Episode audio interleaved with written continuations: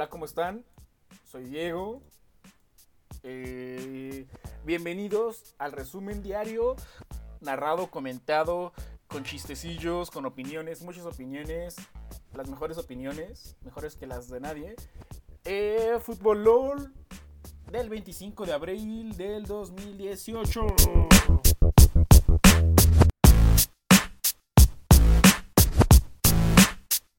Bueno, hoy comenzamos con una muy, muy, muy buena noticia. La final de la Conca Champions. Quien juega las Chivas del Guadalajara contra el Toronto FC. Entonces, empezamos con esto.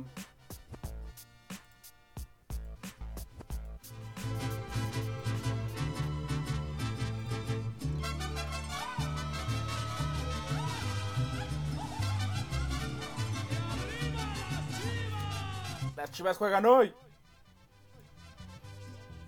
Somos leyenda del fútbol mexicano.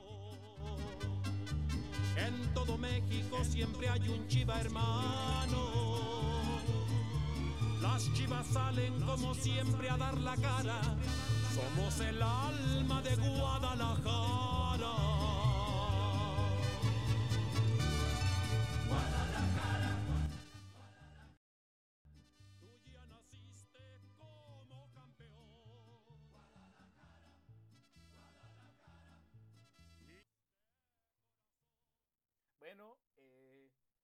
Las Chivas van a jugar hoy contra el Toronto FC y todo va viendo en popa en la parte deportiva, pero vamos a la parte financiera y a la parte de contratos y pagos de las Chivas. Y según reportan, perdón, en récord, en medio tiempo, en ESPN, todavía no le pagan a los futbolistas los premios del bicampeonato, del bicampeonato, ¿sí se puede decir así? Del doblete, le decimos en el fútbol. Entonces, salen los futbolistas con playeras con el hashtag siguiente. Eh, símbolo de gato, directiva, cumplan su parte. ¿Qué significa esto? Pues que las Chivas, en la parte directiva, no le ha pagado a los futbolistas lo que le debe. ¿Y qué les debe? Pues los premios económicos. Dicen que hace alrededor de un millón de dólares en premios para todos los jugadores. Quién sabe si los que ya se fueron también.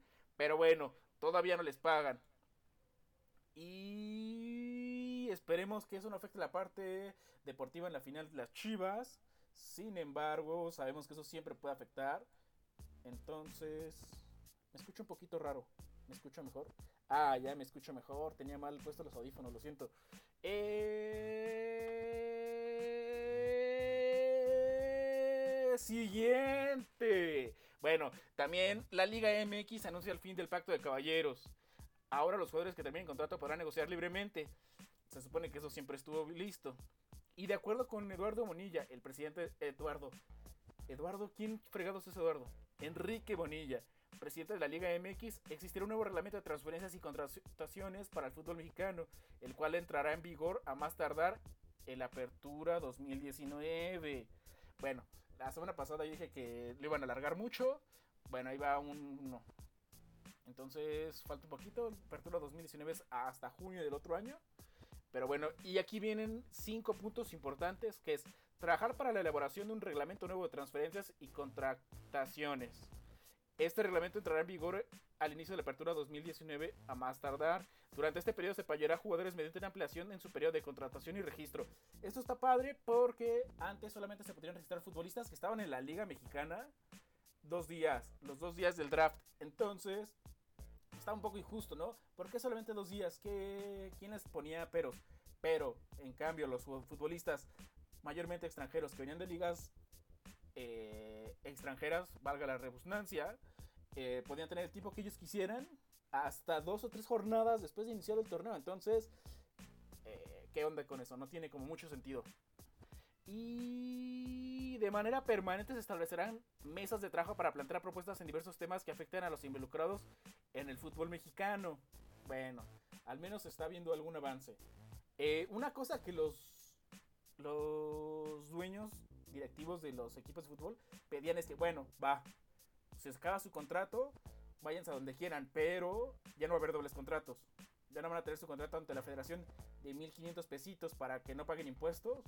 Porque pues si ganan 1.200.000 pesos, como decíamos la semana pasada, ¿cuántos impuestos es de eso? Mínimo el 30% de su ISR. Entonces ya ahí se les van casi tres, más de 300.000 pesos. Antes los futbolistas no se preocupaban de eso, 360 mil pesos exactamente, no se preocupaban de eso, los futbolistas les daban, los directivos les daban su dinero limpio, así de gástense lo que quieran, y qué chido, ¿no? Porque tenían un contrato aparte en dólares y ya lavado el dinero. Ahora pues los futbolistas se van a tener que meter en ese problema y si de por sí les robaban y todo, bueno, allá ellos se van a tener que conseguir mejores cosas. Eh, ¿En dónde más existen sindicatos de futbolistas? En Argentina, en Bélgica, en España, en Perú, en una en África. No sé por qué en África sí me dicen que África es como si fuera un país, así como Norteamérica solo Estados Unidos, pues no. África tiene muchísimos países. Y pero ellos tienen una asociación africana. Toda la federación, confederación, perdón, tiene su propia mm, sindicato, asociación. También en Francia, en Uruguay. Y listo. El Inge Rodríguez de Tigres dice, si hay parón, Tigres respetará la decisión de jugadores. Entonces no van a poner así como, según dice. No va a haber problemas de que haya algún partido, eh, diga, unas tomadas de, unas medidas extra contra ellos. Dice esto, nosotros respetamos mucho a los jugadores y no estamos en ninguna forma tratando de entrometernos, ni influenciar, ni pedirles nada. Nosotros tenemos políticas muy claras con ellos, las respetamos mucho y tenemos un gran respeto y pedimos el mismo respeto. Bueno, y la semana pasada dijeron que esta siguiente jornada, que comienza este viernes, la podrían suspender a lo que el Inge dice. ¿Dónde mete los partidos? ¿Cómo le haces con la liguilla? ¿Cómo le haces con las vacaciones de los muchachos? Porque mover una semana algo está cañón, ¿eh? Dificilón, dificilón. Pero bueno, esperemos que todo se resuelva y el fútbol mexicano crezca. Ahora vamos con, con la Volpe, que le iba a jugar al Real de Madrid, le iba a tocar esquina derecha, esquina derecha, esquina derecha. Bueno, dice, México no puede seguir soñando con el quinto partido. Eh, México no puede seguir soñando con el quinto partido, señaló el bigatón. El bigotón. Eh, cuando le preguntaron acerca del cómo dirige Juan Carlos Osorio. Entonces, yo concuerdo con él. Desafortunadamente, México, la selección mexicana, no va a llegar al quinto partido. Y yo la verdad es que creo que no va a pasar ni siquiera la primera ronda, ¿eh? Suecia trae un muy buen equipo, jugando bien. Eh, quedaron en segundo lugar de su grupo, pero vencieron a Italia. Italia eh, a dos partidos, ida y vuelta. Entonces, pueden competirle a Alemania.